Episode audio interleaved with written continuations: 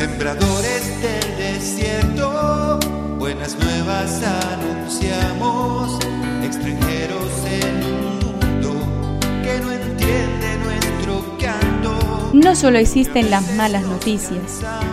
Te invitamos a escuchar esta buena noticia que Jesús, que quiere renovar al hombre, hoy tiene para nosotros. Que me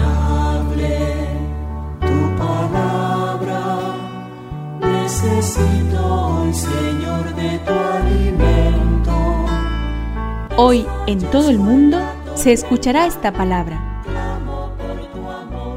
Mateo 21 del 33 al 46. Jesús dijo a los sumos sacerdotes y a los ancianos del pueblo, escuchen otra parábola. Un hombre poseía una tierra y allí plantó una viña, la cercó, cavó un lagar y construyó una torre de vigilancia. Después la arrendó a unos viñadores y se fue al extranjero. Cuando llegó el tiempo de la vendimia envió a sus servidores para recibir los frutos. Pero los viñadores se apoderaron de ellos y a uno lo golpearon, a otro lo mataron y al tercero lo apedrearon. El propietario volvió a enviar a otros servidores en mayor número que los primeros, pero los trataron de la misma manera. Finalmente les envió a su propio hijo pensando, respetarán a mi hijo. Pero al verlo los viñadores se dijeron, este es el heredero, vamos a matarlo para quedarnos con su herencia. Y apoderándose de él lo arrojaron fuera de la viña y lo mataron. Cuando vuelva el dueño, ¿qué les parece que hará con aquellos viñadores?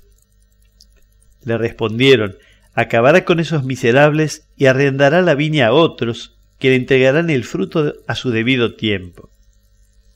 Jesús agregó, ¿no han leído nunca las escrituras la piedra que los constructores rechazaron ha llegado a ser la piedra angular?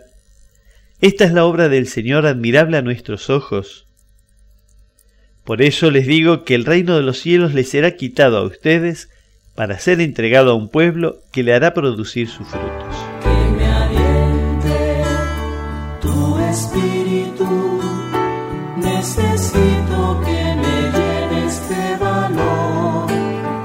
La parábola tiene un contexto dramático.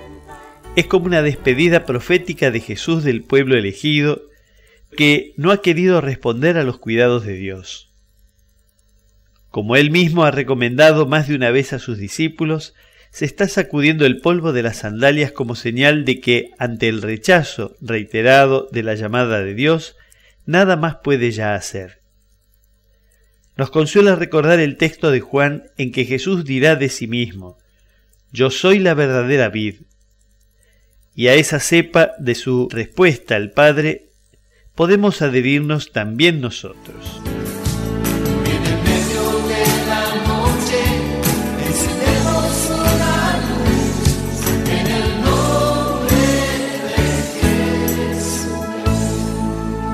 Es una contribución de la parroquia catedral para este tiempo en que Dios quiere renovar a su pueblo.